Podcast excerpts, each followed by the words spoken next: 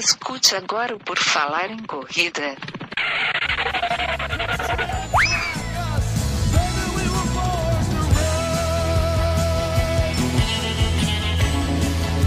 Are you ready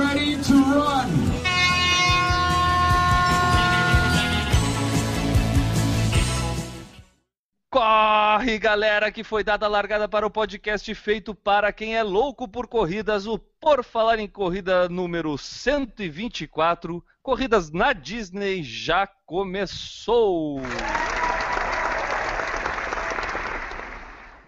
E nesta edição do podcast sobre corridas de rua mais irreverente da podosfera mundial, para não dizer universal ou galáctica, né? Porque não conheço outro mais irreverente nessa galáxia, pelo menos. É, teremos a participação dele, arroba ELG, conhecido também por N Augusto. Tudo bom, Enio? Qual é a frase motivacional desta semana? Tudo bem, vamos aqui para mais uma edição e a frase é: Não guarde rancor, guarde dinheiro para viajar. Tudo bom, Ju? A Ju hoje vai nos ajudar também a fazer o podcast sobre a Disney. Ju, tu já correu lá na Disney, né? Já, já corri. Então tá, então vai falar mais pra gente hoje aqui, tá a Ju, além da Ju tá ele, o cara que recentemente esteve por lá, a gente fez até um podcast contando a história dele, arroba mgeronasso, o Maurício Geronasso lá de Curitiba, tudo bom Maurício? Fala galera, bom estar aqui novamente, ainda mais falando de corridas num lugar que é sensacional. Bom, e para nos ajudar a falar melhor, pelo menos falar com mais propriedade sobre o assunto, a gente convidou um cara que conhece bastante sobre o assunto. Ele faz o podcast Passaporte Orlando, é o Felipe Trindade. Tudo bom, Felipe? Opa, tudo bem? Obrigado aí todos de novo pelo convite. É muito legal participar aqui do Por Falar em Corrida. Vamos passar umas dicas pro pessoal que for aproveitar as várias corridas que acontecem lá pela região, cara? Claro, bora. O que precisar, estamos aqui. Beleza. Bom, eu sou o Guilherme Preto, nas redes sociais vocês podem me encontrar por arroba corrervicia, e quem quiser saber mais sobre este podcast, o Por Falar em Corrida, basta acessar lá o nosso blog, o www.porfalaremcorrida.com, e se informar, aproveitar as edições, os posts, a coluna do Enio, a coluna do Maurício, é, tem bastante coisa por lá, né, Enio? Tem, tem todas as edições, como tu falou, tem até os links para as nossas transmissões ao vivo. A gente já tem Angelina 2014, 2015 lá. É só entrar lá que tem tudo para o pessoal acompanhar.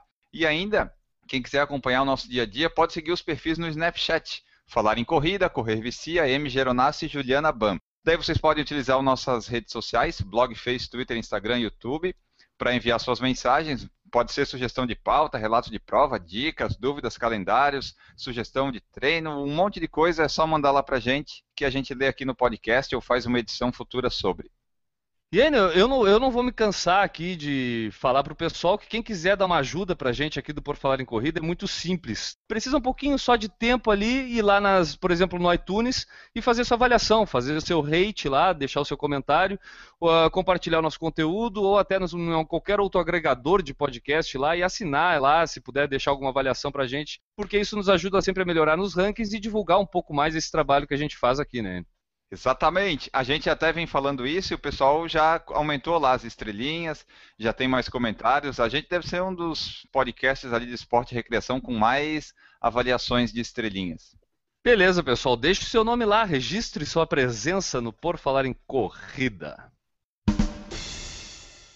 Chegou a hora das notícias que ganharam destaque no mundo das corridas na última semana. Vamos ao noticiário do Por Falar em Corrida. Recorde brasileiro. Brasileiro quebra recorde sul-americano sub-18 nos 100 metros. Com apenas 17 anos, o capixaba Paulo André Camilo já está dando muito o que falar. No dia 14 de novembro, nos Jogos Escolares da Juventude, realizado em Vila Velha, Espírito Santo, ele bateu o recorde sul-americano sub-18 nos 100 metros ao fazer o tempo de 10 segundos e 30.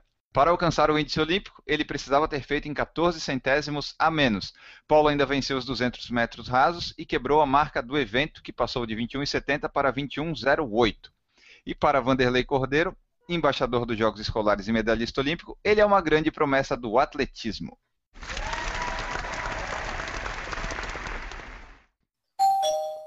Protesto queniano. Atletas quenianos protestam contra a Federação de Atletismo do Quênia. Continuamos com toda a bagunça nas federações de atletismo, pelo jeito, né, Enio Augusto?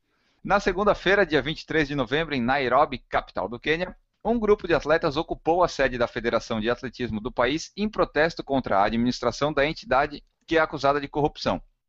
A federação teria se apropriado indevidamente de verbas e acobertado casos de doping. O vice-presidente da federação e também o principal alvo das denúncias, Davi Okeio, ironizou a presença dos manifestantes, afirmando que atletas sérios estão treinando e que não tem tempo para esse tipo de manifestação. Além dele, Gordon Ulott, comissário de esportes do Quênia, também foi contra a manifestação do grupo e disse à rede de jornal britânica BBC que acredita no cumprimento das leis e que todos devem agir no rigor delas. Último lançamento da última semana. Nike apresenta novo modelo de tênis. Aí o pessoal fazendo lançamento de tênis freneticamente agora no final do ano, hein, Enio? Pois é, tá aumentando bastante. Já teve da Fila, teve da ASICS, acho que todos agora estão lançando os novos, né? O da Nike é o Free RN Distance, a grande novidade deles que promete unir o melhor da linha Free, movimento natural dos pés, com a tecnologia da linha Lunar Long, que traz uma boa combinação de estabilidade e amortecimento. O lançamento da marca é leve, 250 gramas no modelo masculino e 207 no feminino, e bem rente ao chão, tem drop de apenas 3 milímetros. O Nike Free RN Distance foi lançado no dia 29 de novembro na loja oficial da marca, em Ipanema, no Rio de Janeiro, e em fevereiro de 2016 estará disponível em todo o Brasil.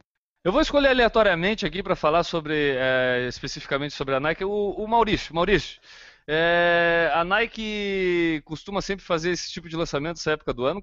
O tênis que eu acompanho, o Pegasus, ele é... não sai nessa época do ano, não. Então Ah, tu, não, tu- posso- tu- tu acompanha um tênis só, é aquele tênis Não, que eu- tu fica ali esperando, tu vai na página do tênis, tu fica lá, parei um pouquinho agora, vai atualizar, e dá F5, pra ver se atualiza a versão daquele do... É assim que tu faz, cara? É, o Na tênis que eu uso, né? de madrugada no F5 pra ver se aparece o tênis novo. lá. É, fica lá o Maurício. E ainda esse tênis em específico eu não posso usar se não me dá problema na coluna, né? Imagina um cara de 120 kg correndo com tênis desse jeito. Mas deixa eu perguntar pra alguém que realmente entende e presta atenção nesse tipo de coisa, Juliana Falqueto. Ju, tem uma explicação para essas marcas estarem lançando tantos tênis novos a essa época do ano? Isso é, é de praxe, essa época do ano é onde movimenta esse tipo de lançamento mesmo? Ah, é Natal, né? Ano novo. Eu acho que essa é a explicação, sim. A movimentar as compras Natal, ano novo, ano. décimo terceiro, tá no bolso, né? Ano penso- novo, tênis novo. Também, metas novas, aproveita toda aquela motivação de início do ano. Não, porque dia 1 de janeiro o Maurício vai começar a emagrecer. Né? Porque é, ele está ensaiando. Toda segunda-feira ele ensaia, chega a sexta ele, opa! né? Ele está esperando o quê? Dia 1 de janeiro. Porque 1 de janeiro começa a fazer sentido as coisas, né, Maurício? Acho que depois do carnaval, que daí é que o Brasil começa a funcionar. Pô, vai de demorar. E a última notícia é o calendário PFC. Night Run do Costão do Santinho está no calendário PFC. Exatamente. É, nós vamos estar lá, né? Na Night Run Costando Santinho, que vai acontecer no dia 30 de janeiro do ano que vem, com largada e chegada na praia do Santinho. O evento vai ter 5 e 10 quilômetros e a largada vai ser às 21 horas. Todo o trajeto é na praia com possíveis trechos de areia fofa e terrenos instáveis. As inscrições podem ser feitas lá no www.nightruncostandosantinho.com e tem a página do Facebook deles, facebook.com.br nightrun que tem sempre atualizações novas.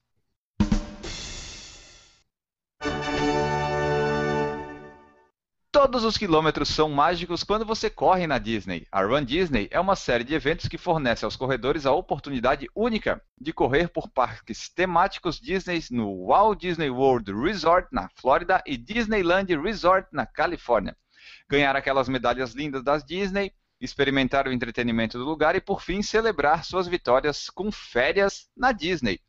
Enquanto as corridas de maratona e meia maratona acontecem no final de semana, ainda corridas temáticas da Disney para crianças e corridas de 5 km para diversão em família, além de exposições de saúde e fitness com os palestrantes convidados, demonstrações de produtos e produtos oficiais da corrida. Desde corrida de fraldas até o desafio do Dunga de 78,21 km, há algo para todos na Run Disney. O Maurício viajou para Orlando, conheceu a Disney, ficou encantado e a gente resolveu fazer um outro podcast, dessa vez sobre as corridas na Disney, com dicas para quem for nas provas em Orlando, para conhecer a Disney, como é que é e tal. Para isso a gente vai ter a participação especial do nosso convidado, o Felipe do podcast Passaporte Orlando. Isso mesmo, Enio. Então a gente chamou alguém aqui que conhece bastante lá da região de Orlando, né, que é onde fica a Disney World, para a gente falar um pouquinho, porque é uma série de corridas que acontece por lá. O Maurício esteve lá, até nos apresentou outras corridas que não são da, da Disney, mas a que brilha os olhos dos corredores do Brasil muitas vezes acabam sendo essas que acontecem na Disney. E a gente chamou aí o Felipe Trindade para nos ajudar a falar um pouco mais sobre como acontecem esses eventos, como os brasileiros podem, de repente, aproveitar um pouco mais o ambiente, o que, que eles vão encontrar por lá. Para começar aqui, eu vou pedir para o Felipe apresentar o Passaporte Orlando aqui para o pessoal que escuta por falar em corrida e já responder a primeira pergunta. Se tem muito brasileiro corredor que acaba entrando em contato com ele, perguntando coisas para saber o que, que vai encontrar por lá. Tem muito corredor que acaba te procurando, Felipe Trindade, para tirar essas dúvidas sobre as corridas da Disney? Bom, começando, apresentando o Passaporte Orlando, né? É, a gente começou como um blog, aí resolvemos uh, criar o podcast, porque eu sou um apaixonado por podcast, eu acho essa mídia fantástica. E aí, hoje a gente tem nossos episódios quinzenais, a gente dá todo tipo de dica, apresenta os parques, fala de notícias. Então, quem quiser acompanhar, quem tiver curiosidade para viajar para lá, tiver inseguro, quiser conhecer mais sobre oportunidades que tem para viajar para Orlando, entra lá no nosso site, acompanha a gente lá no nosso podcast, o Passaporte Orlando, que com certeza você vai encontrar bastante dica que vai te ajudar bastante. O endereço é passaporteorlando.com.br, né? Exato. Beleza. Também pode assinar pelo feed, pelo iTunes, também todo lugar aqui puder encontrar. Agora, sobre a segunda aí, tem... parte da sua pergunta, até hoje o único que procurou a gente realmente né, nesse sentido de, de, de ser alguém que foi para lá para fazer corrida foi o próprio Maurício que está aqui, né? Ele, ah, então, então ele, eu, achei que ele, eu achei que ele era chato só com os podcasts de corrida. Então quer dizer que ele anda sendo chato com outro tipo de podcast também, né, Felipe? Pô, que chato nada, tenho que mais agradecer. O cara participa pra caramba lá, enquanto. Né, pra gente situar, a gente acabou de voltar de lá, eu já voltei faz uma semana de Orlando, eu e minha esposa, a Juliane, que é a minha parceira de podcast, estávamos lá curtindo a cidade e fazendo Periscope de lá, postando as coisas lá. E o Maurício todo dia batia ponto lá, curtia, comentava. O cara, show de bola. Isso aqui é participante legal de ter acompanhando o seu podcast. É, é, tão legal que a gente chamou ele para fazer parte. É, você viu Porque ele começou fazendo isso com a gente, entendeu? Daqui a ah. pouco tu vai estar tá chamando ele para fazer o podcast contigo, tu vai ver. Ele começa, ele vai assim, ó, permeando a coisa, né, Maurício? Maurício, fala pra gente, como é que tu conheceu o podcast do Felipe, cara? Como é que tu conheceu o Passaporte Orlando? Então, é, no começo do ano, quando eu acabei fechando a, a minha viagem para Disney, né, eu senti necessidade de procurar um pouco de informação para saber o que, que eu, eu, ia encontrar por lá. E nas minhas andanças eu tenho um podcast que eu escuto, que é o Jurassic Park, e outro que é o Radiofobia do Léo Lopes. E foi através desses dois que eu acabei conhecendo o Felipe e a Juliana, né, que é a esposa dele, que fazem o Passaporte Orlando. Aí enfrentei uma maratona, acho que uns 15 ou 20 podcasts e todo dia estava escutando. Coitado. Daí isso serviu muito de auxílio para eu poder chegar lá e fazer umas coisas que talvez se eu não tivesse esse tipo de informação não, não teria conseguido. E realmente o tipo de informação que eles passam no podcast é uma maneira que eu que nunca tinha ido cheguei lá parecia que eu já tinha estado em Orlando. Então já vamos simular o que foi a situação aqui e faz para ele a pergunta que tu fez, porque tu como um corredor provavelmente tinha alguma dúvida relacionada a esse ambiente ou até que te interessasse para a viagem. Qual foi a primeira dúvida que tu teve que tu perguntou lá pro Felipe e já aproveita para o Felipe responder de novo para ti. A questão é que não foi nem dúvida, foi mais uma parabenizei eles pelo podcast e pelas informações que eles estavam passando, né? porque a época que eu fui eu sabia que a Disney não teria nenhuma corrida. Né? Eu já tinha encontrado aquelas duas que eu tinha informado a vocês, que o pessoal pode acompanhar no outro podcast. Então foi mais um agradecimento que eu fiz pela maneira como eles tocam o podcast e, e foi aquela questão, depois de ouvir numa sentada 20 podcasts, você acaba. Parece que conhece a pessoa já há muito tempo. Como tem a, a depressão pós-Orlando, fiquei com a depressão pós-passaporte Orlando. Cara, todo dia escutando alguma coisinha da Disney, isso aumentava cada vez mais a ansiedade de poder estar tá chegando na Disney e ver tudo. Ah, isso é que, eu, que o Maurício comentou, que eu acho que é uma das coisas mais legais da mídia podcast. Ela aproxima as pessoas, torna as pessoas amigas e conhecidas mesmo sem você conhecer pessoalmente. Então, é, é, eu sou um grande defensor da mídia podcast. Isso é tão verdade, Felipe, que para tu ter ideia, eu não conheço pessoalmente o Maurício e não conheço pessoalmente a Juliana. Pois é. Legal, né? É verdade. Snapchat também ajuda isso.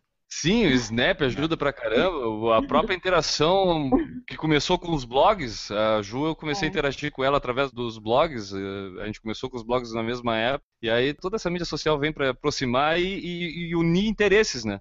Exato. Porque essas pessoas dificilmente que têm interesse próprio, o Maurício em conhecer o que é Orlando, o Felipe falava sobre Orlando. Como é que vai unir esses caras? A gente precisa de toda essa mídia, entre elas o podcast, que é uma mídia legal pra caramba, porque possibilita a pessoa escutar, né? Porque muitas vezes só ler a gente não tem aquela emoção, aquela entonação da coisa que às vezes com a voz a gente consegue passar essa história, né, Felipe? Exatamente, exatamente.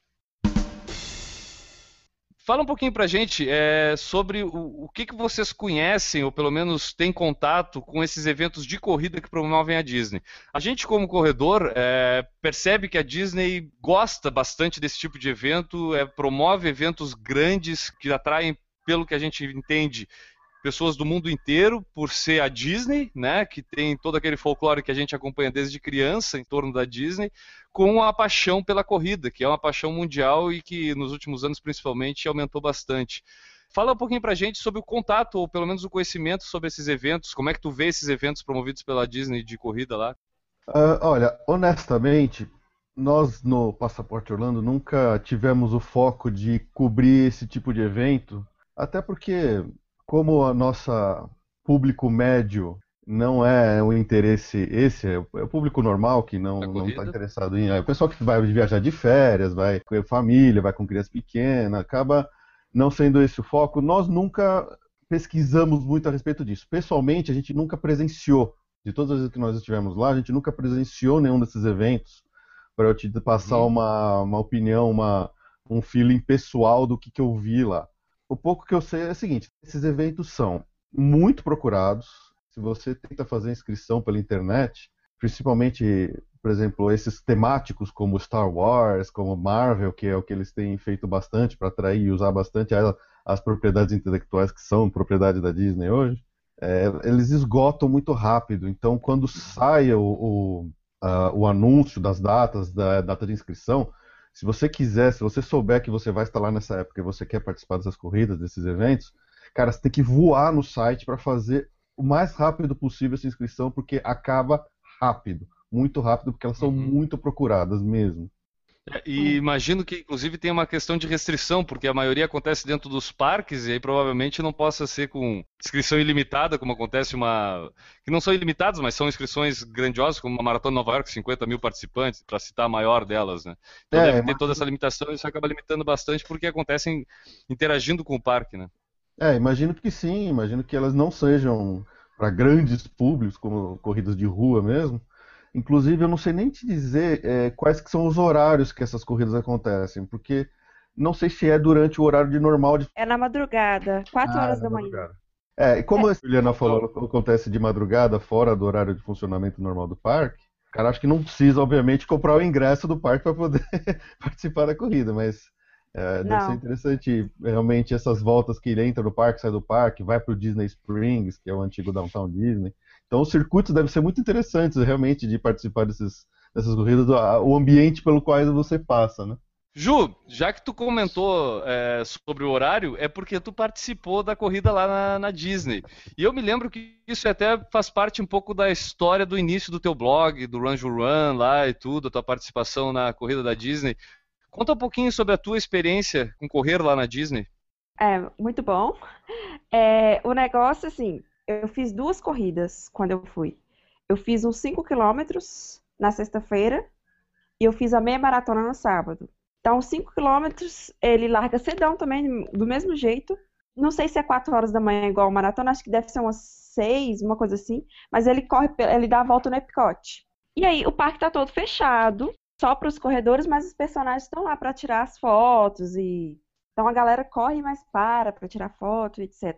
Na meia, a maior parte da prova é nas estradas, né? Naquelas estradas. Mas você chega a passar dentro dos parques, você passa dentro do castelo, você passa a largada também ali nesse estacionamento do Epicote.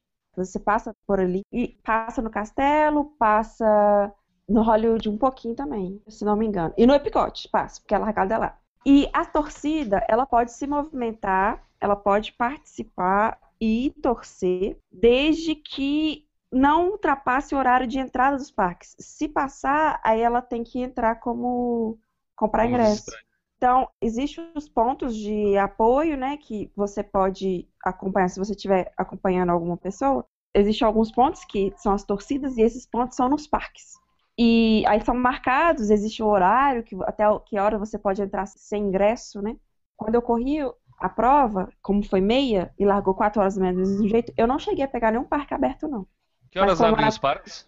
É, costuma abrir às nove, às vezes abre às oito, principalmente para quem está em hotel Disney, que tem o, é, dependendo do dia, tem um negócio que chama Extra Magic Hours, que se você está hospedado no hotel Disney, você pode entrar uma hora antes do público normal, mas o horário normal é às nove horas. Imagino que essa história de entrar uma hora antes deva ser uma vantagem grande pro pessoal, né? Provas das filas, das atrações, né?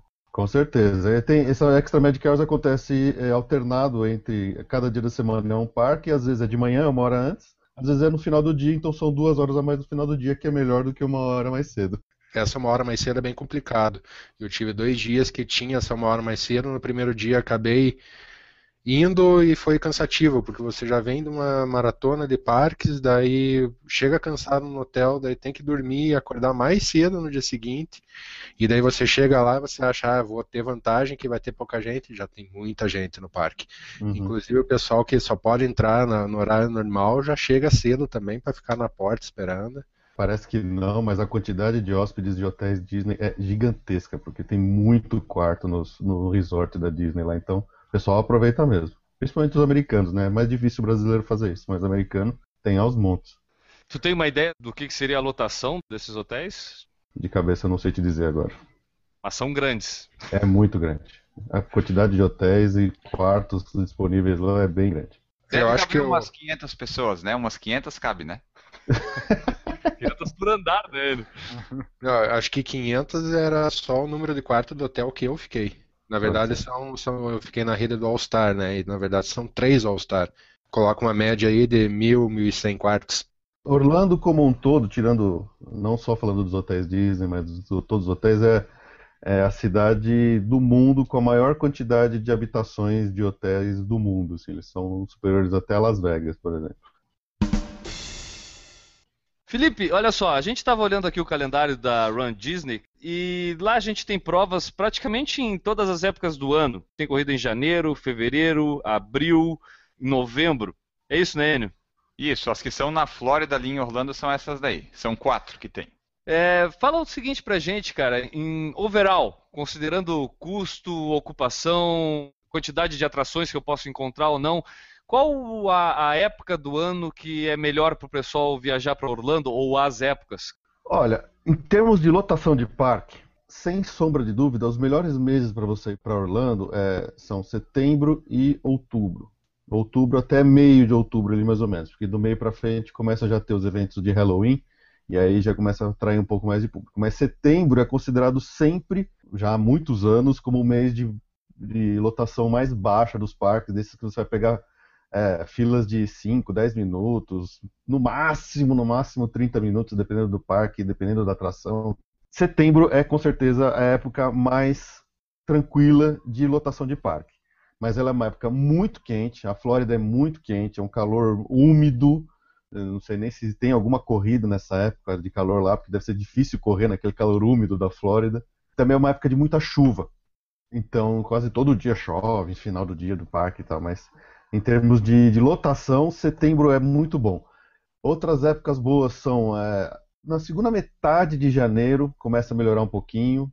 Semana seguinte do Thanksgiving, ela é muito tranquila também, é uma época boa, só que aí já entra na primeira, na segunda semana de dezembro, já começa a, a encher por causa do Natal.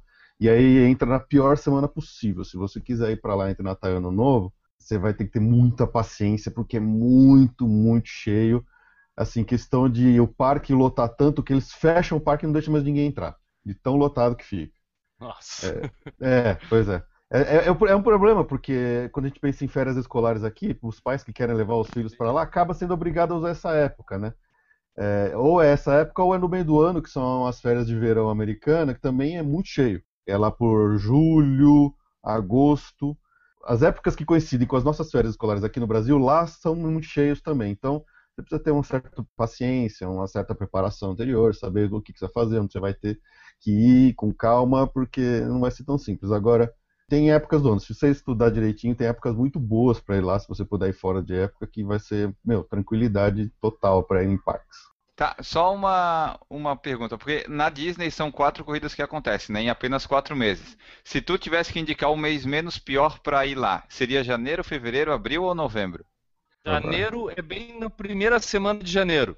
4 a A, 8. pri- a primeira semana de janeiro é cheia. O parque ainda está cheio porque ele ainda está vindo das festas de final de ano. É a semana da Walt Disney World Marathon, que é a maratona da Disney, né? Acho Ali que é a corrida os... mais famosa deles lá. É, É, que possu... fica cheio por causa possui da os corrida desafios. né?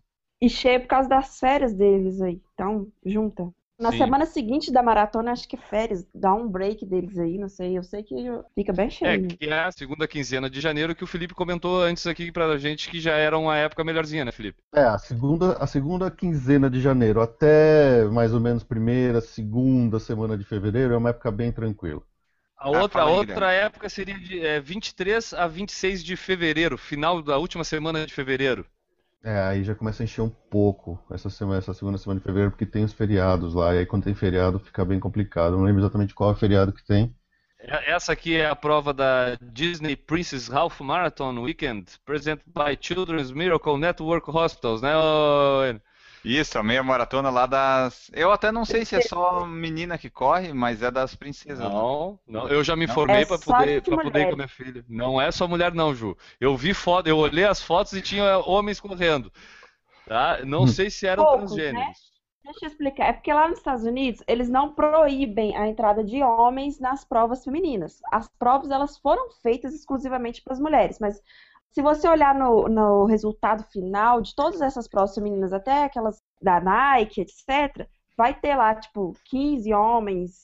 Tem alguns homens que participam. Eles participam apesar da prova ela ser recomendada exclusivamente para mulheres. Eles não podem proibir por uma questão de igualdade, alguma coisa do tipo. Mas é, Tá é uma prova. É, pô, como é que vão me proibir de eu correr de princesa com a minha filha? Não, mas é, a infantil, até que os pais vão estar correndo. Mas eu falo, a meia maratona, que é a principal dessa das princesas, ela foi feita exclusivamente para as mulheres. Mas não se proíbe a, a inscrição masculina.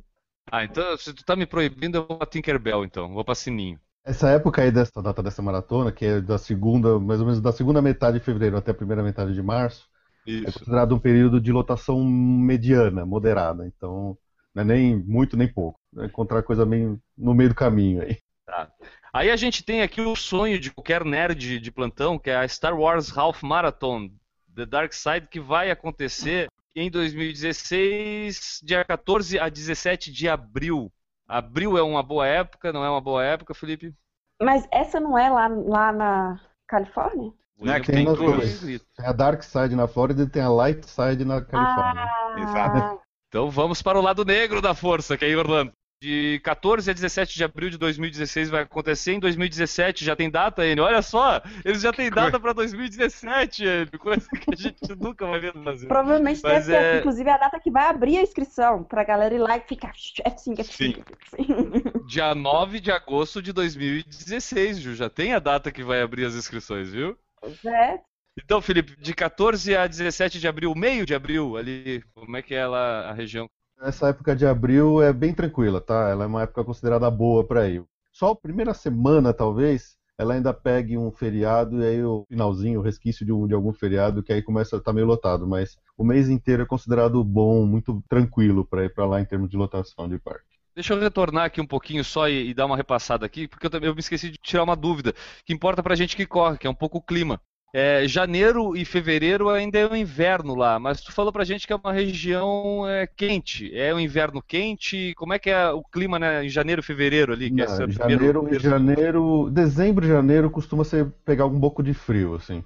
É, os dias são meio malucos, assim. é, eu já estive lá em dezembro, começo de dezembro, e a gente pega assim um dia de calor de 35 graus, se você não conseguir ficar no sol. Dezembro, No dia inverno. seguinte você pega um frio de 10 graus, 5 graus. Aham. É meio esquisito assim, cara, varia muito, mas em dezembro e janeiro é frio, é frio sim, esfria bastante. Em 2012, eu peguei zero graus, mas é porque era madrugada. E da, à tarde, quando eu fui passear no parque, tava calor normal. Não muito quente. Mas assim, então tem que pensar que, apesar de a época não ser muito fria, a largada é na madrugada, né? É, aqui em Curitiba, deve- quando faz 5 graus, a gente fecha a janela só. Pois é. É desse nível, assim, zero graus. Voltando agora a Star Wars eh, Half Marathon, que acontece em abril. Abril, como é que é o tempo lá? Abril já começa a melhorar um pouquinho. Deve ser mais ou menos como é aqui em setembro, talvez, aqui no, no, no Brasil, onde é uma, Uma primavera, temperatura tá começa- menos, uma primavera é mais tranquilão. Beleza. Felipe, para terminar aqui o calendário que a gente tem lá da Run Disney, acontece em novembro a Disney Wine and Dine Half Marathon Weekend. Em 2016 ela vai acontecer dia 4 e 5 de novembro e as inscrições ainda não estão, não foram abertas, elas vão abrir eh, em 15 de março de 2016. Novembro, como é que é a ocupação, clima lá, da, lá de Orlando?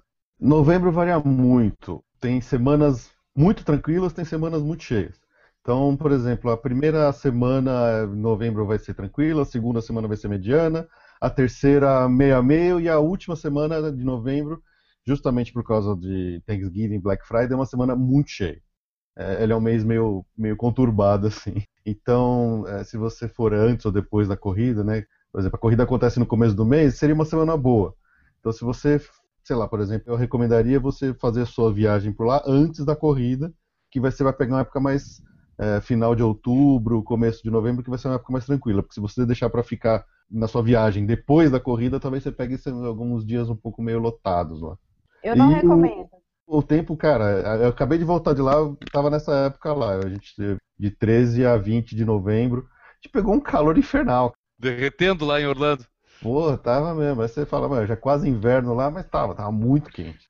Ju, tu falou que tu não recomenda essa época lá, Ju? Não, eu não recomendo você ir uma semana antes de correr. Porque você Ah, vai sim. querer andar nos parques, em todos os parques. Você vai chegar pra corrida cansado.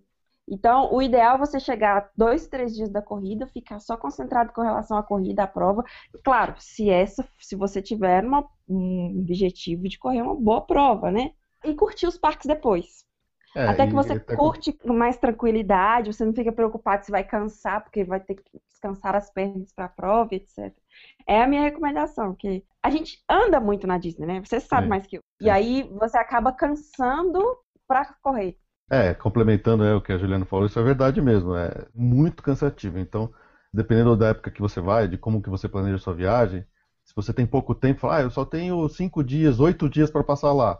Ah, eu quero fazer oito dias de parque. Você vai fazer, você vai terminar sua viagem demolido. O pessoal diz que você caminha em média 14 a 16 quilômetros por dia num dia de parque. Nossa. Eu não sei se isso é verdade ou não, mas Isso é verdade, verdade. tá- Eu marquei Eu isso. acho que é verdade. E com esses Então é dados eu fico pensando, como é que o cara consegue engordar 8 quilos numa viagem dessa, hein? É, como, né? Isso daí é um mistério. o problema não é o gasto, é a ingestão né, de energia. Pô, mas ingeriu, hein? Então, realmente, é uma, é uma, uma viagem para Orlando é muito cansativa, uma viagem de parques, focadas em parques, em compras, seja lá o que for, ela é cansativa. Então, se você ainda for colocar no meio disso uma corrida, acho que é melhor mesmo você colocar ela no começo da sua viagem e não no final. Dois pontos. Isso realmente é uma verdade. Teve dois contrapontos na minha viagem, que eu fiz uma corrida logo no começo, que eu cheguei, acho que dois, três dias depois que eu cheguei, fui muito bem.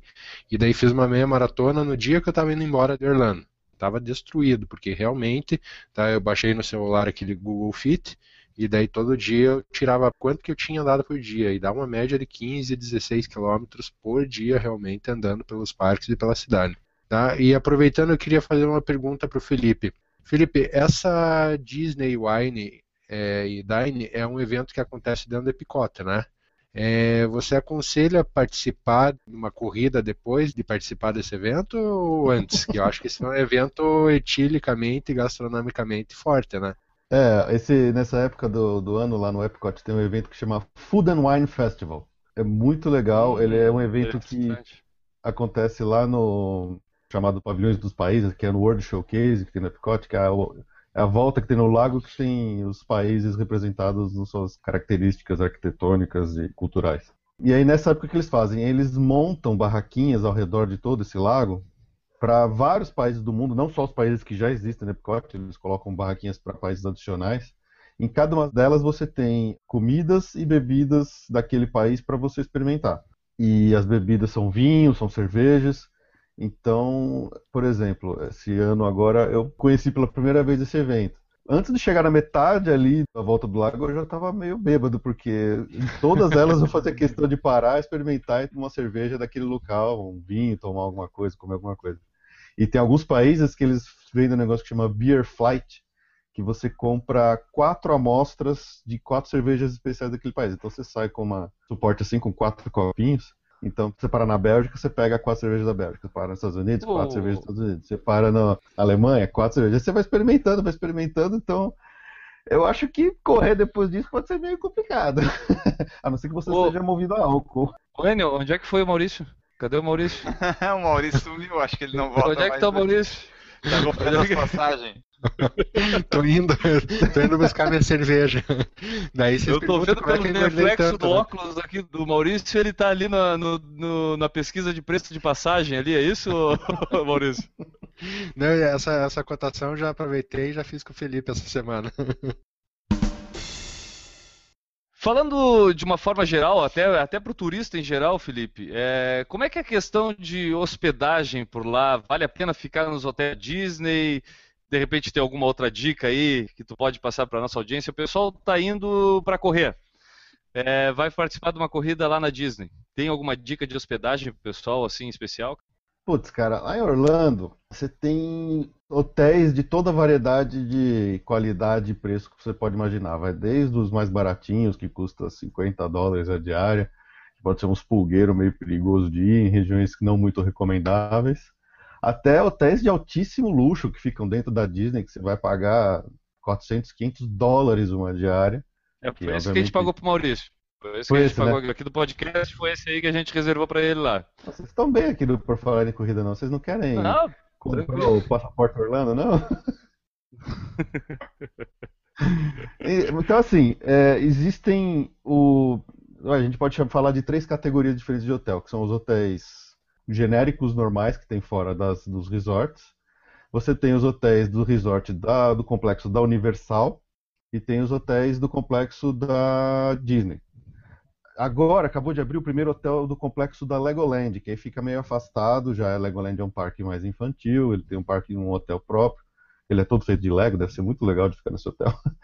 Pô, então, já tô procurando aqui. é, os hotéis da Universal e da Disney oferecem alguns, algumas vantagens para quem fica neles, comparando com quem fica fora de hotel normal. Os do Universal são poucas, é, é, o cara pode entrar um pouquinho mais cedo no parque, mas é pouca coisa. Agora, quem fica em hotel Disney, e eu tive essa satisfação de fazer isso no ano passado, eu e minha esposa a gente ficou por alguns dias, e é que eu recomendo, é uma das recomendações que a gente faz. Quem quer conhecer essa experiência de hotel Disney e não tem está com um orçamento meio apertado, pode fazer uma estadia partilhada. Então você chega lá, você fica os primeiros três dias, você fica no hotel Disney para conhecer, depois você sai desse hotel e faz check-in no outro mais barato e termina sua viagem no outro hotel. Dá para fazer, é o que Ah, muita sim. gente faz e é o que a gente já fez. E se você quer ter essa experiência de hotel Disney que é mais cara, é mais cara mesmo, não tem jeito, é, vale a pena às vezes fazer dessa forma. Fica menos dias, aproveita, conhece, É, né? Mas dilui isso na próxima hospedagem, mais ou menos isso. né? É, é que você ficar no hotel Disney, você se sente acolhido pelaquela magia deles, que a Disney gosta, que tem pode perlim-pim-pim em tudo. que Ah, você dorme abraçado no vomita Pateta. arco-íris, é, é uma coisa, uma coisa, uma beleza. Mas é, você tem as vantagens, por exemplo, do, do Extra Magic Hours, que é a questão de você poder entrar mais cedo ou ficar mais tarde no parque, que só as pessoas que estão nos hotéis podem usar nos parques. Você pode usar o transporte da Disney, que são os ônibus, ou dependendo do hotel, tem alguns que tem barquinho. Se você ficar no hotel de luxo que passa o monotrilho dentro, você pega o monotrilho, ele te leva direto para o parque. Isso é tudo de graça, sem pagar, né? É, se você quer usar ainda seu carro alugado lá, você não paga para ficar nos hotéis Disney, para entrar nos, nos estacionamentos dos parques da Disney, que é um custo considerável. Hoje está 20 dólares para você estacionar lá o dia inteiro nos parques. Então, se você está no hotel Disney ainda assim quer continuar usando seu carro, você não paga para entrar no, no estacionamento. Tem algumas coisas, por exemplo, que hotel Disney geralmente não oferece café da manhã incluso. Você tem que pagar mais para ter isso. Mas em compensação, o café da manhã que tem incluso na maioria dos hotéis fora de complexo lá em Orlando são aqueles café da manhã tranqueira, que só tem donut, sucrilho, sabe? O americano gosta de comer muito doce no café da manhã. Hum. É, então, às vezes, a desvantagem de não ter o café da manhã no hotel Disney não é uma desvantagem tão grande assim. Não, porque de repente tu pode fazer a tua escolha, encontrar algum lugar melhor para fazer o teu café da manhã, né? Exato. Então, É, assim, tem eu- certas regiões que é melhor você ficar. A gente não recomenda, por exemplo, ficar na região da International Drive, que é onde tem muitos hotéis muito baratos, porque tem ocorrido relatos de hotéis de quartos sendo arrombados e malas abertas e roubadas, que é uma região mais complicadinha. Então, se você fica numa região como Lake Buena Vista, que é mais perto da Disney, é uma região um pouco mais segura. Tem bastante coisa para explicar. A gente até fez lá no nosso no Passaporte Orlando um, um episódio inteiro só falando disso, sobre como escolher melhor, o melhor local de hospedagem, as dicas para você não, não, não ter esses problemas de furto. Então, nosso episódio número 15, a gente falou bastante sobre escolhas de hospedagem, vantagens e desvantagens de ficar dentro de complexos ou não. Pô, isso, isso é muito importante para quem tá indo, cara, porque a gente às vezes é seduzido pelo preço, né? Tipo, não conhece a região, até olha preço, distância do que a gente quer conhecer, aí acha tudo perfeito, tudo legal, dá para ir. Aí chega lá e tem esse tipo de surpresa que muitas É. vezes isso a gente não encontra no site de viagem comum, né? Aquele Exato. de quem, exato. principalmente quem tá te vendendo a viagem, né? Provavelmente esse cara não vai te dizer, ah, vou ligar lá no hotel. O cara, ah, não, o cara do hotel vai dizer, olha, não, aqui é maravilhoso. De vez em quando o pessoal rouba umas malas aqui, mas Uhum. olha, pode ficar aqui que é tranquilo, nosso preço cobre tudo isso. E aí não acontece, esse tipo de informação é muito interessante mesmo. É, essa questão, eu, eu tive a experiência de ficar dentro do, do hotel, é, é considerado econômico, né, a linha All Star, né, Felipe? Sim, é da classe econômica da Disney, dos mais Isso. baratos. E, tipo, a experiência que eu tive dentro dele foi fantástica. Desde o primeiro dia que eu cheguei, eu fui para um parque com a minha filha, ela voltou com uma Mini.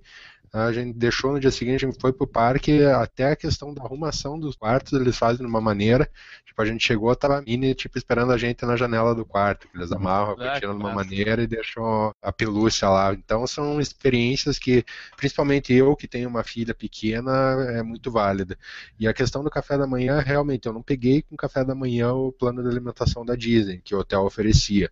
O que eu fiz, Walmart, pãozinho, suquinho, café e era dentro do quarto do hotel. Era isso, né, Maurício? Não, tá, Ele, ele, ele, ele. O cara engordou, não, é só pãozinho, suquinho, café da manhã, deu 8 quilos no final do Tipo, negócio. ele não contratou o café lá da Disney, que é aquela coisa que vem um monte de coisa, ele teve a opção de comprar as coisas e mesmo assim ele conseguiu engordar 8 quilos. Não, mas ele comprava, mas ele não escutou, ele comprava é, pãozinho, suquinho, caminhava 15 km por dia, gastava tudo isso. O cara, eu não sei, foi a viagem. Foi no Então, aqui avião. ele falou do plano de alimentação da Disney. Ele, ele falou que ele não pegou o café. Tem mais duas refeições no dia. Tem o resto? Duas? Tem mais umas 5 no Maurício aí, ó. Agora, Era os 10 duas, era- de bacon que ele comia por dia, ele vai contar agora pra gente, né, Maurício? Era, era duas refeições mais o lanche. O que eles comem lá não é fora da realidade. Tô sofrendo até o, hoje. que, com o que eles não, né, Maurício? O que tu, né? Não, mas você quer o quê? Manda um gordo pra aquele país lá, você acha que eu vou ficar quietinho só olhando o pessoal comer? Próxima vez a gente te manda lá pra Namíbia, sei lá eu. É, eu vou te mandar pro Quênia, lá pra fazer treino de altitude no Quênia. E Felipe, é, conhecer ali, o pessoal geralmente quando vai acaba conhecendo Miami, Orlando e aí aproveita fazer a Disney. Então, Miami e Orlando praticamente a gente fala ser a mesma coisa, que pelo menos pra quem nunca foi, pra mim, por exemplo, soa como ser a mesma cidade. Porque Mais ou o pessoal sempre que vai pra um, vai pra outro. Me diz uma coisa assim, questão de tempo pro pessoal conhecer essa região e se isso que eu tô falando realmente é verdade ou não. Cara, Miami e eh, Orlando é uma distância de mais ou menos umas 4, 4 horas e meia de carro. Nossa, tudo isso? É, Sério? Não é tão perto assim como o pessoal imagina, é mais ou menos isso aí. É, o que acontece é que às vezes é mais barato você achar um voo que vai para Miami do que que vai direto para Orlando. Hoje em dia tem de Uhum. tudo, a variação de preços de voo é muito grande. Mas tem, tem gente que prefere, ah, não, fazer compra em Miami é melhor do que fazer em Orlando. Isso, para mim, não é tão verdade assim, mas é válido. Só para esclarecer, eu tenho a opção de sair de um voo do Brasil e pousar em Orlando, não, Sim, não tem. necessariamente Miami. Tem várias companhias que fazem voo direto aqui, é, da- daqui de São Paulo, tem de Brasília, tem de Fortaleza, tem alguns, tem, é, hoje tem acho que, até do interior de São Paulo, na região do aeroporto de Campinas, já tem é, voos que vão direto para Orlando. Tem bastante opção, tem sim. Eu prefiro. Agora, existem viagens mais longas que você pode fazer, que você pode incluir um monte de cidades ali em volta para fazer um passeio maior. Miami é uma delas. A gente, eu mesmo já, com minha esposa, a gente já fez isso várias vezes. Da gente pousar em Miami, fica um, dois dias em Miami, e depois vai para Orlando. Lá de Miami tem, ali na região de Miami tem o Fort Lauderdale, que é um, uma cidade muito bonita também, com praias bonitas, que tem um porto gigante para você fazer cruzeiros pelo Caribe, se você quiser. Então você chega, você chega, pousa em Miami, faz um, pega um, um cruzeiro de sete dias, volta para Miami, pega o carro, volta, vai para Orlando, fica lá mais dez dias. Então dá para fazer viagens bem longas. Mais longe ainda tem Key West, que é uma cidade bem legal de visitar, que ela fica bem na pontinha da Flórida, você vai descendo de carro pelas ilhotas, então é muito bonito, você vai pegando um monte de ponte por cima daquele mar bonito, azul do Caribe. Chega, chega, essa é aquela que chega quase em Cuba, né? É, mais é, uns é quilômetros ali, mais tu, tu estacionava Cuba. em Cuba, né? Isso, exatamente, dá pé a nada de lá. Lá tem uma maratona, né, Enio? uh, conhecida, essa maratona de Key West, né? O, acho que o Adriano Bastos já participou e venceu a ma- maratona lá. Foi, foi, verdade. Ele participou um ano depois, uma semana de fazer a da Disney, ele participou dessa e venceu. Vale a pena alugar um carro é, indo para a região lá? Porque eu, eu sempre que eu viajei para os Estados Unidos eu usei transporte público basicamente, mas também não saí muito, não me, não me desloquei muito da cidade para onde eu fui. Ali vale a pena para alugar um carro até para circular pela cidade? Como é que é o transporte lá? Pessoalmente, pessoalmente, eu sempre recomendo. Eu gosto, foi o que a gente sempre fez. Você tem outros meios, você pode alugar um. Ah, alugar não, você pode contratar um serviço de motorista que fica te levando para cima e para baixo. Você pode depender de táxi, só que não recomendo porque o táxi lá em Orlando é muito caro. É, é uma Uhum. cidade que é tudo muito longe, é tudo muito afastado, tem tudo muito espaço entre as coisas, você não consegue ficar andando a pé, esquece. Transporte público lá, eh, não recomendo também, dependendo de transporte público. Orlando é uma cidade que, para você fazer ela com calma, tranquilo e bem feito, o, o- o aluguel de um carro é muito recomendável.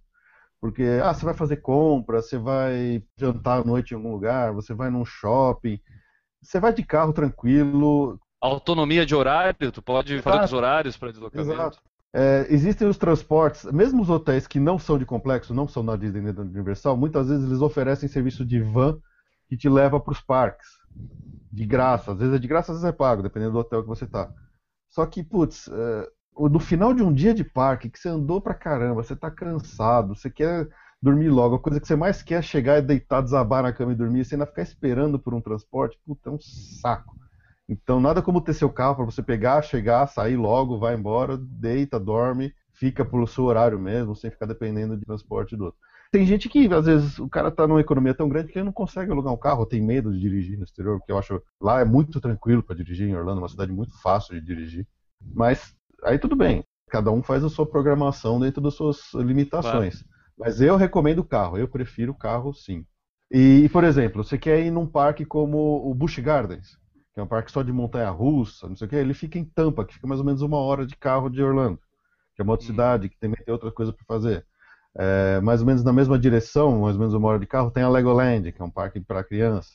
Se você quiser ir até o Cabo Canaveral, que tem lá o parque da NASA, que é o Kennedy Space Center, também é mais uma hora de distância de Orlando. Então são coisas que você pode fazer na sua viagem, são tranquilas e que um carro vai ajudar muito a fazer isso, mas muito mesmo. Legal. E período assim, o que que tu indicaria pro cara? O cara quer conhecer só Orlando, fica cinco dias, dá para fazer bastante coisa. O cara quer conhecer um pouco mais, então o ideal é ficar 15 dias. Como é que seria o período de viagem assim que tu recomenda aí pro pessoal? Ó, o período que a gente costuma dizer assim que é exato, nem muito nem pouco, é, são 10 dias. E com 10 dias lá você faz praticamente tudo que é obrigatório de fazer, até com uma certa folga para colocar um dia de descanso no meio, que às vezes é necessário. E até colocar uma coisinha diferente que nem, nem sempre o pessoal costuma considerar como, por exemplo, um parque aquático, coisa assim. Porque se você for pensar na, na região de Orlando, né? A gente fala em oito parques temáticos. Então são quatro Disney, dois Universal, SeaWorld e Busch Gardens. Ei, beleza. Nove com a Legoland, que é um parque mais infantil. Se for só um casal, às vezes, não é recomendado ir no Legoland, que é um parque muito infantil mesmo. É para criançada até 10 É, anos. depende do casal. Se o casal for muito infantil, vale a pena, né? No caso, Por que não, o né? casal É, preconceito, né? Exatamente. Eu não tô falando nada aqui. Mas, é, então, se você quiser conhecer todos esses parques, Eu também. Ju. Mas se você quiser conhecer todos os oito parques, você precisa de no mínimo oito dias. Agora, menos do que isso, ah, eu só tenho uma semana, eu só tenho sete dias. Então você é obrigado a começar a fazer escolhas. É, ah, eu quero ir em sete parques. Eu tenho sete dias. Ah, mas eu queria fazer compras. Você vai ter que fazer compra no final do dia, no que tiver aberto, depois de você sair do parque. Não tem como ir em dois parques num dia. Não faço essa programação, pelo amor de Deus. Tem condições sim. No caso, por exemplo, dos parques da Universal, que são dois parques Ah. que ficam juntos, que é o parque é o Universal Studios e o Islands of Adventure. Eles dois ficam do lado do outro. Inclusive tem uma atração que liga os dois, que é o Hogwarts Express. Então, quer dizer, se você entra na área do Harry Potter lá que tem o castelo, que é Hog- Hogwarts lá no Island of Adventure, você entra na estação de trem, pega o trem e vai para outro parque, você ligou os dois parques, você pode ir de um para o outro tranquilamente. Você precisa ter, obviamente, o ingresso que vale para os dois parques. Eles vendem ingresso que vale para um ou que vale para os dois no mesmo dia. É, mas dependendo do dia de lotação, você não vai conseguir fazer todas as atrações dos dois parques. Agora, tem épocas do ano que você consegue, que dá sim, para você fazer bem assim os dois parques do Universal. Os próprios parques da Disney, eles têm um ingresso que às vezes você coloca um adicional que chama Park Hopper, que você pode sair de um parque e entrar no outro no mesmo dia. Mas só se você, por exemplo, tem o parque que é o Animal Kingdom, que ele é considerado um parque de meio-dia hoje em dia. Mais pra frente eles vão abrir toda uma área nova do filme Avatar, que aí vai ficar maior o parque. É, ele é um parque que o pessoal diz que é meio-dia, então o pessoal vai de manhã cedo lá e depois vai embora para os outros parques. Então quem fica lá à tarde, o parque tá vazio, tá uma tranquilidade. Mas é raro, assim, um parque como o Magic Kingdom, que é um parque gigantesco hoje, quantidade absurda de atrações, é, às vezes você precisa de dois dias para ver tudo nele. Então você não vai conseguir fazer ele mais outro nunca. Se esquece. Você vai precisar de É. dois dias para fazer tudo que tem no Magic Kingdom.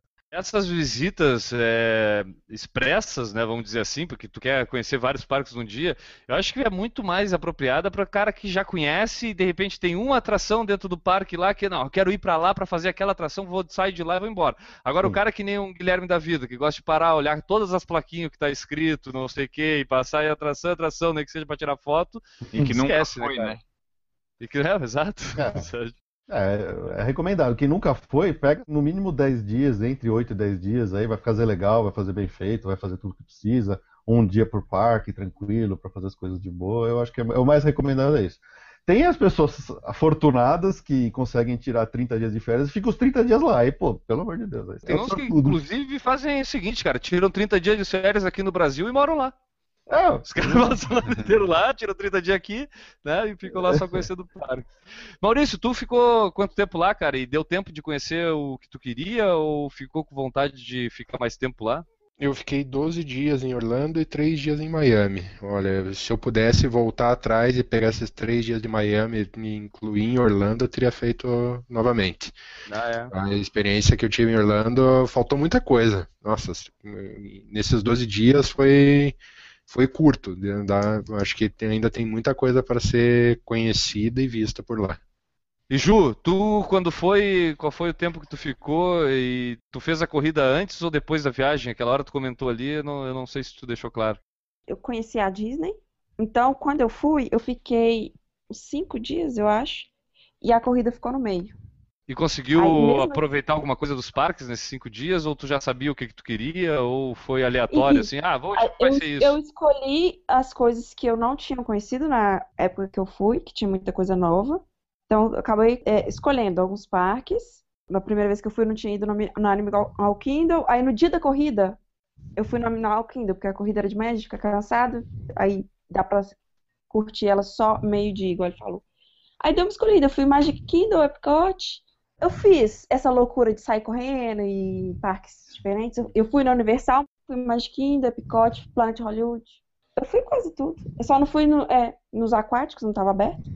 Mas nesse tempo tudo aí eu fiz tudo e não fiquei dentro da Disney, eu fiquei no Lake Bela Vista, aluguei carro. Mas Uhum. como eu conhecia, eu já sabia mais ou menos o que eu queria, entendeu? Eu não Sim. fui vendo tudo, não. Eu fui escolhendo os brinquedos que eu sabia que eu queria e foi mais ou menos assim. Foi bem corrido no meu caso. Porque teve duas corridas no meio, né? Entrega de kit também. Como é que tu consegue, Ju? Tempo pra tudo. então, tu tirou tempo, cara. Não, eu fiquei hospedado no Teus dias hotel. lá tinha 30 horas. Mediano, não foi um hotel caro, não foi um hotel barato. A gente é, alugou o carro e aí então a gente saía cedo no dia da- nos dias de Uhum. que tinha que correr, eu, eu ia correr madrugada, voltava. Pra corrida você não paga estacionamento, deixa eu lembrar disso, porque senão eu paguei duas vezes. Aí você ia correr, voltava e eu voltava pro parque de tarde. Já conhecia, então eu É. acabei escolhendo os brinquedos que eu quis e eu me arrependi de não ter ido nos dois parques ali da Universal, mas também não tive tempo. foi um dia que eu fiquei pra Universal e eu fiquei no, no Universal mesmo. Felipe, por coincidência, cara, uh, hoje a gente está gravando dia 29 de novembro. No Snapchat, uma das cidades da live, aquele que o pessoal bota pra gente conhecer as cidades, era Orlando. E aí eu dei uma olhada ali e teve um snap que me chamou muita atenção. Uh, era uma moça mostrando uma sacada, assim, pelo que eu entendi, o centro, uh, uma imagem do centro de Orlando, e ela mencionou o seguinte, ó, esse snap é para vocês verem que Orlando não é só a Disney. E aí eu parei para pensar, pô, realmente, né, cara? Tipo, até porque a gente ia ter esse papo contigo aqui, eu fiquei pensando, pô, realmente, a gente tenta, pelo menos tende sempre a resumir Orlando à Disney. Até por acaso eu escutei um Nerdcast há um tempo atrás, é, falando sobre a história do Walt Disney, né? E ele menciona, inclusive, todo o empreendedorismo no, no Walt Disney ao desbravar a região e praticamente construir a cidade de Orlando é, em torno da Disney, né, e isso fortalecer a cidade como um todo. Esclarece para pessoas como eu, como o Enio, que nunca tivemos para lá, Orlando é só a Disney ou tenho, eu tenho o que fazer na cidade de Orlando sem ser a Disney? O engraçado é o seguinte, Orlando, uh, quando a gente fala de Disney, Disney não fica em Orlando, fica numa outra cidadezinha perto de Orlando que chama Kissimmee. Olha só. Tem Kissimmee, tem Lake Buena Vista, que são as regiões, na verdade, a, a, a Disney é mais Lake Buena Vista. A cidade de Orlando mesmo, né, o centro de Orlando, que se chama de Downtown Orlando, uhum. ela é uma cidade urbana, com prédios, com escritórios, com praças, e é onde a maioria dos moradores vive. A, a região turística ali dos parques, de Kissimmee, de Lake Buena Vista, principalmente a região ali da International Drive, dá a impressão que ninguém mora lá, porque você só vê restaurante, hotel e loja. Não sei onde as pessoas moram aqui. E aí, realmente, tem a cidade de Orlando, tem o seu centro, né, Downtown Orlando, que é onde tem a parte urbana mesmo. Tem coisa para visitar, tem praças, tem parques, tem locais com pouco turista, tem, por exemplo, lá o, o estádio do Orlando Magic, que fica lá, se você quiser assistir um jogo de basquete da NBA. Tem vários times da liga universitária de futebol americano lá que é muito grande, né, nos Estados Unidos, a NFL, não só a NFL, mas o futebol americano universitário. O futebol é... americano universitário, eu acho que é, é, eles são mais fanáticos pelo futebol americano universitário do que pela NFL mesmo, né? O pessoal diz assim que o primeiro esporte nos Estados Unidos é a NFL, o segundo esporte é o universitário, aí o terceiro tá vazio, o quarto tá vazio, aí depois vem NBA, beisebol e todo o resto. É. E os estádios são gigantescos, com lotação de 30, 50 mil pessoas por um jogo de futebol universitário, impressionante. E daí, só para fechar aqui o nosso podcast, o assunto principal, nós vamos passar o, as datas que vão acontecer as provas na Flórida da Disney com o prazo de inscrição, né? Quando começa. As de 2016, a maioria já deve estar com inscrição encerrada, e a gente vai falar as provas já em 2017, porque eles têm esse planejamento, né? Dá um tempinho porque a Ju tá pegando ali, ó, lápis e caneta para anotar a data das inscrições ali, que ela já tá com cara tá. de interessada lá. Parei um pouquinho. Pegou aí, Ju? Peguei. Então tá, vai lá, pode seguir. Vamos lá. Vocês aí que estão ouvindo também prestem atenção. A Walt Disney World Marathon Weekend, que vai acontecer de 4 a 8 de janeiro de 2017, vai abrir as inscrições a partir de 28 de abril de 2016. 28 Anotem de aí. abril, ficar na frente do computador. Tá, pode falar. Isso. E toma cuidado com o fuso horário, tá?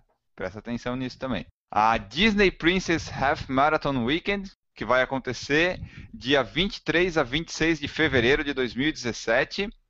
Vai abrir inscrições a partir de 12 de julho de 2016. 12 de julho de 2016. Deixa eu aproveitar aqui porque tu me deixou com medo agora, Enio. O Felipe, me diz uma coisa, cara. O fuso horário para Orlando não é muito, né? Acho que é uma hora, duas. Hoje, por causa do horário de verão, tá com três horas de diferença. Três horas. Tá. Agora, é, hoje. Mas varia entre duas horas, três horas. Eu, eu, não sei se chega uma época do ano que tenha uma hora de diferença. Acho que não. Tem sim, não? Tem. Quando não tem. tem. horário de verão nem aqui e tem horário de verão lá. É, Aí dá uma é hora, não é isso não? Eu peguei em setembro, é uma hora de diferença. É uma hora, exatamente. Então varia de uma hora, duas horas a três horas de fuso horário. A mais. Eles estão à frente. Ou ah, nós estamos à frente? Eles sempre estão à frente. Estão pra trás, lá, é. lá, eles estão pra trás. estamos na frente. Isso, lá é mais cedo que aqui. Em alguma coisa a gente consegue estar na frente deles, Enio. Pode seguir aí. Bom, continuando aqui as outras duas provas. Vai ter a Star Wars Half Marathon, The Dark Side, que muita é gente boa. gostaria de participar, de 20 a 23 de abril de 2017. As inscrições, prestem atenção, anotem aí. A partir de 9 de agosto de 2016. E por fim, temos a Disney Wine and Dine Half Marathon Weekend, de 4 a 5 de novembro de 2016. As inscrições vão abrir a partir de 15 de março de 2016. Todas essas provas lá no rundisney.com você pode ter acesso ao evento, às inscrições e lá também vai poder ver as provas que acontecem na Califórnia e em Paris. Mas o nosso foco aqui hoje é Flórida, Orlando.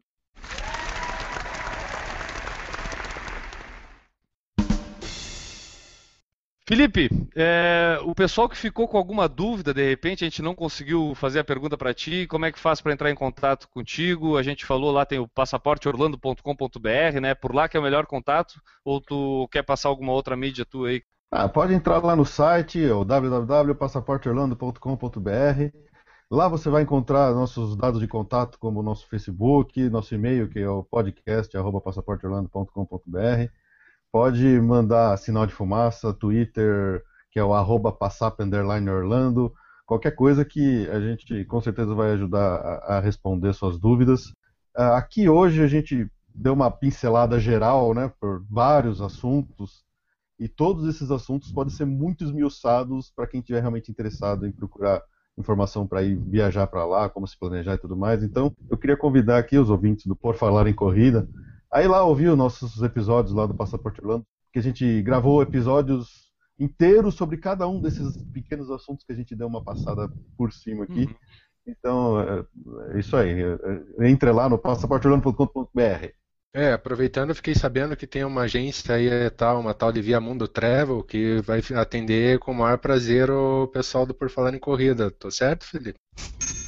Olha lá, aí, aí. Tá caindo, tá caindo na conta. Ô, tá caindo, tá caindo na conta. Então, essa a nossa agência aqui, que é da minha esposa, né, a Via Mundo Travel, precisando aí de uma cotação para Orlando ou para qualquer outro lugar, Orlando obviamente é especialidade, pode contar com a gente, então tem o site lá que é o viamundotravel.com.br. Também lá tem os dados de contato, tem um formulário para mandar e-mail para a gente pedindo qualquer tipo de cotação. Fica à vontade aí que com certeza você vai ser bem atendido.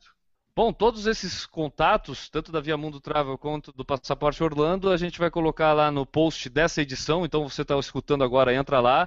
Inclusive a gente vai botar o link lá para os episódios da página do iTunes, onde tem a disponibilidade para vocês ouvirem também o podcast lá do Passaporte Orlando e, e aí esmiuçarem um pouco mais isso que a gente está falando, principalmente aí o pessoal que está indo agora é, início de janeiro, participar lá do desafio do Dunga, da meia maratona da Disney, da maratona da Disney, tem tudo isso por lá agora em janeiro, né? Então, o pessoal pode, escutando o Passaporte Orlando, tirar algumas dúvidas sobre a região.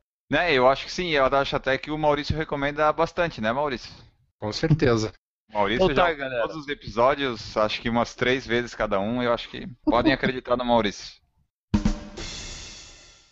Antes de cruzar a linha de chegada dessa edição do Por Falar em Corrida, que a gente falou bastante sobre a cidade do Mickey, precisamos colocar em dia as mensagens que a gente recebe aí é, do pessoal que nos escuta. E, como eu sempre digo, é hora de dar voz a quem nos escuta, Enio Augusto. Exato, são mensagens que chegam através do Fale Conosco no blog, pelo Facebook, pelo e-mail, pelo YouTube, e a gente vai ler alguma dessas mensagens aqui hoje. A primeira mensagem a gente recebeu do Rodrigo Luquezzi, lá do Rio de Janeiro, e ele fez a mensagem lá nos comentários do post do PFC número 119. O Rodrigo nos disse o seguinte, cara. Fala pessoal do PFC. Vi que vocês colocaram o link do meu texto sobre a IAS 800 no último podcast. Fiquei honrado de ser citado por vocês. É, fui eu que falei sobre o teste do IAS 800 que serve para o pessoal estimar o tempo que vai fazer na maratona, né, Enio? Foi lá no, no PFC 119, né? Isso, daí o, no blog do Rodrigo Luquezzi foi onde a gente achou a melhor explicação em português explicando esse teste. Fui lá ouvir o podcast para saber se vocês falavam mal só do Iaço ou de quem escreveu também. RS, RS, RS. Realmente é um indicador que está sujeito a muitas variações ao longo de uma prova tão demorada como uma maratona, mas que pode sim dar alguma indicação. Eu, por exemplo, percebi que nas minhas três últimas maratonas tive um tempo cerca de meia hora maior que o IAS 800 me indicava. Se esse desvio for constante, é só eu lembrar dele na próxima vez que ele pode acertar novamente. Qualquer coisa, estamos aí. Abraço, Rodrigo Luquezzi. O site lá dele é o www.linhasdechegada.com. Foi de lá que a gente então extraiu essa informação correta sobre o IAS 800, né? Exatamente, foi lá no blog do Rodrigo, que inclusive é hospedado lá na revista Contra Relógio. E em breve a gente vai convidar o Rodrigo para participar de uma edição aqui, que ele é engenheiro, ele tem um monte de estatística, de um monte de coisinha, a gente vai chamar ele para o podcast o ano que vem, provavelmente. A próxima mensagem é do Maximiliano Rezende, do Rio de Janeiro, que também comentou no post do PFC 119, minha primeira maratona. Olá, amigos corredores. Fiquei muito feliz quando descobri, por um acaso, um podcast sobre corridas. Já ouço alguns podcasts, mas nunca imaginei que tivesse algo relacionado a corridas. Grata surpresa. O primeiro que eu vi foi esse sobre a minha primeira maratona. Apesar de já correr faz oito anos, só tive coragem de participar em duas oportunidades aqui mesmo no Rio de Janeiro, minha cidade. Quero desejar mais sucesso para vocês e informar que, a partir de agora, estarei baixando e ouvindo as edições anteriores do podcast. Parabéns pelo trabalho e apareçam aqui no Rio para uma corridinha qualquer dia desses. Abraços. O Instagram dele é Maxi Rezende. Valeu, Max. Valeu, viu, Enio? Existe podcast sobre corridas, sabia? E olha só, uma coisa legal é que ele falou que está esperando a gente para uma corridinha lá no Rio. Se ele garantir, tipo assim, uma hospedagem Eu de vou. uma noite, eu vou lá correr. Bem tranquilo. Fala com ele que eu vou dia 29 de maio, pra ele me esperar lá. Já tá, já tá marcado. Ó, Maximiliano, a Gil vai participar da meia maratona aí. Encontre ela lá. Exatamente. Vamos lá. A próxima mensagem que a gente tem é do Thiago Salas. Ele mandou uma mensagem para a gente lá no Facebook. Diz ele: Boa tarde. Gostaria do apoio para a divulgação do evento no qual sou organizador, que acontece dia 13 de dezembro na Avenida Beira Mar Norte, em frente ao Cochichos, com início às 7 horas e 30 minutos da manhã. O evento é gratuito, com o objetivo de arrecadação de brinquedos para doação a crianças carentes de instituições de caridade. Desde já agradeço e fico à disposição. Então está feita aqui a divulgação do evento lá do Thiago, né? É, e até inclusive tem o post que a gente fez no blog que ele mandou com as informações muito mais completo. Procurem lá treino de corrida solidária no porfalarencorrida.com que tem todos os detalhes e a forma de entrar em contato com ele e até ir lá, né, participar do treino, vai ser num domingo de manhã para participar lá e contribuir, levar brinquedo para as crianças, essas coisas. Bom, a gente tem que agradecer aí o pessoal que manda mensagem pra gente, que interage com a gente, eles sempre nos ajudam, o pessoal costuma sugerir pauta, isso é legal pra caramba, né? Porque aí a gente faz pautas é, baseadas no que o pessoal quer ouvir mesmo, isso facilita bastante pra gente definir o que a gente vai falar por aqui.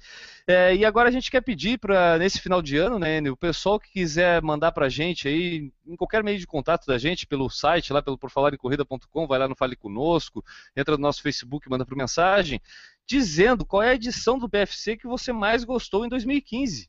Exato. Essa pergunta aí vocês respondem que a gente vai tentar colocar na edição de retrospectiva do fim de ano, tentar fazer uma compilação assim e reunir, falar os que o pessoal mais gostou, né? Esse pode ser em forma de texto.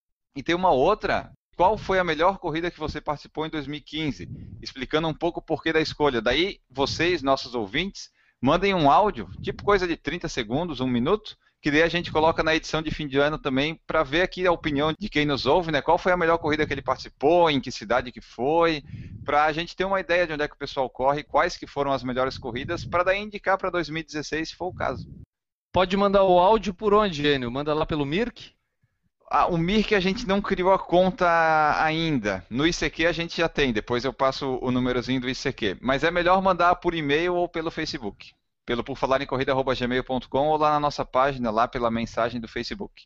É, e se tiver problema por mandar por lá, pode mandar uma mensagem pro Enio pedindo o número do WhatsApp do Enio.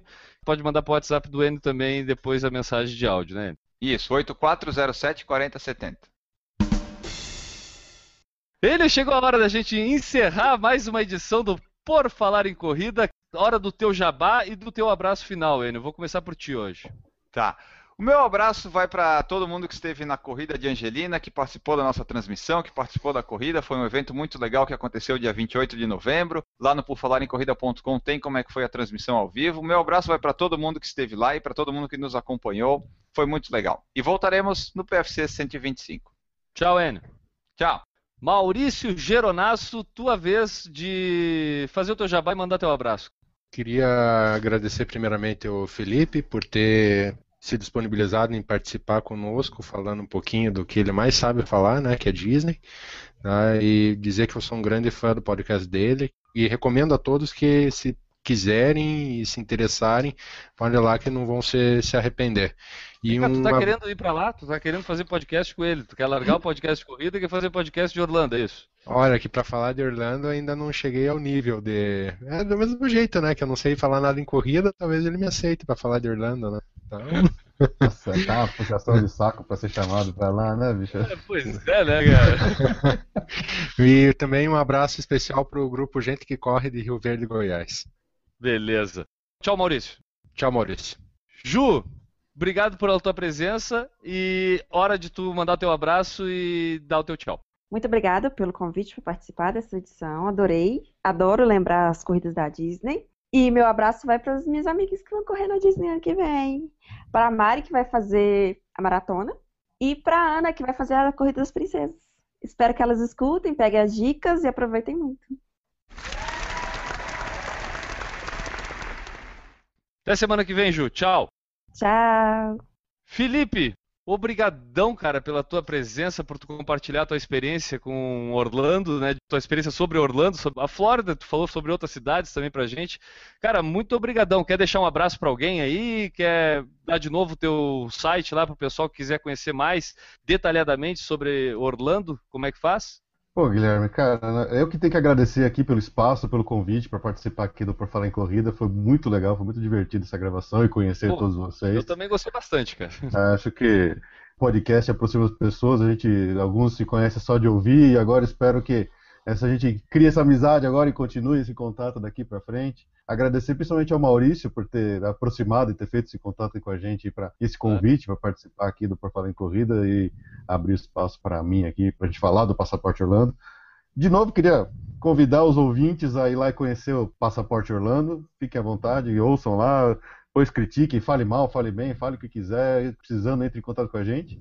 E deixar um abraço para todos aí, os ouvintes do Passaporte, para o Guilherme, para o Enio, para o Maurício e para a Juliana, por essa gravação que foi muito divertido fazer. Muito obrigado, um abraço para todos.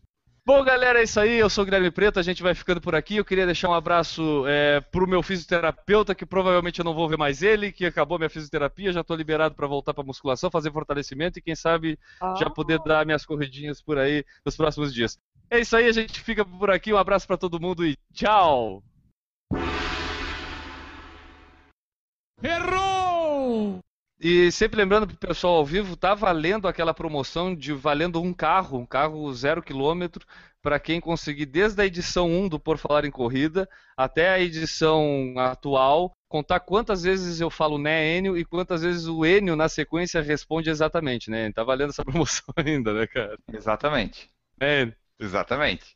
Errou! Tan, tan, tan, tan, tan. Ah, desculpa. Meu Deus. Errou! Inclusive, tá, o, o, Darth Vader entrou aqui agora, quer ver? Fala aí. Alô! tá mais pra Chewbacca do que pra Darth Vader, mas tudo bem. É, Pronto. É mesmo, é mesmo. Tá quase o R2D2 se, se piorar um pouquinho mais ali. É. Errou! Porque eu não sei se o pessoal que tem Snapchat aí viu, mas o Orlando tava hoje no Snapchat como tava, live ali. Eu assisti. Orlando e Fórmula 1, tava os dois que foram ah, Fórmula 1, é, né? acho que eu vou me prestar pra ver Fórmula 1, cara. Ele, Augusto, por favor, tu que tá quieto aí, dê tua opinião de, sobre Fórmula 1 enquanto eu anoto aqui o que eu quero anotar aqui. Fórmula 1 não é esporte. Errou! É, meio de abril, só um instantinho, que isso eu não lembro de cabeça. Uhum, consultar aqui meus. Para isso a gente faz ao vivo, mas é para isso que a gente tem a edição, porque a gente fica mais inteligente na edição. Na, Cara, na, edição, na edição, a gente lembra de tudo. Impressionante é. como a gente lembra de tudo na edição. Na edição o Guilherme vai perguntar e tu vai responder na hora. Na hora, de... vai periga responder por cima. Errou! Não, mas de 2016 tá aqui no roteiro. Ah, eu, ah. Vou, eu, vou, demitir esse pessoal da produção inteira. Não, tá não, certo. quer dizer, eu não posso demitir, eu vou cortar o salário de todo mundo. Eu falei que antes eu não posso demitir. Qual, qual é a dúvida tua? Tá certo o negócio aí? Errou! Eu, por exemplo, percebi que nas últimas três últimas. Percebi. Coloquei palavra onde não tinha, peraí um pouquinho. Eu, por exemplo, percebi que nas últimas. Ah, meu Deus do céu. Errou! Ah, quando é engenheiro, cara, inclusive eu acho que a gente tem que fazer a bancada só de engenheiro. É, eu, te- eu tenho que participar para atingir a cota de produção. Se precisar, ter mais um engenheiro aqui. Tu é engenheiro também? Eu sou. Então, Mas viu? olha só, 60% da bancada hoje é de engenheiro. É engenheiro. Então tá, o pessoal. Quem é engenheiro, levanta a mão. Maurício, baixa essa mão, Maurício, você é mentiroso. Engenheiro de alimentos. É. Ah, isso é. Quem come não é engenheiro. Errou! Tem alguém que Fala, quer mano. dar tchau pra vocês aqui. Ah, claro, pode dar tchau. aqui, Só um pouquinho. Tchau. Tu tá me ouvindo? Tô. Tá me ouvindo? Faz um carinho na careca do teu pai agora. Faz um carinho na careca dele. Isso, muito bem. Tchau. Beijão pra ti, tá? Beijão. Tchau, Júlia. Pronto, já estamos sacaneando, né? Não, imagina, capaz, cara. Tu quer coisa melhor do que ganhar o carinho da filha na careca, ô, Maurício? Eu só vou saber na edição o que que vocês falaram, né?